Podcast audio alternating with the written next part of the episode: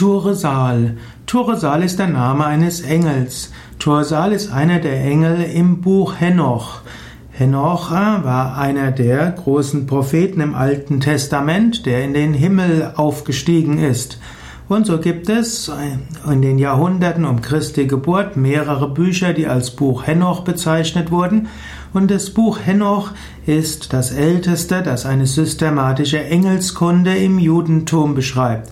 Und das Buch Henoch war die Grundlage für die zahlreichen christlichen Engelskunden. Auch für die Kabbalah war das Buch Henoch eine wichtige Grundlage.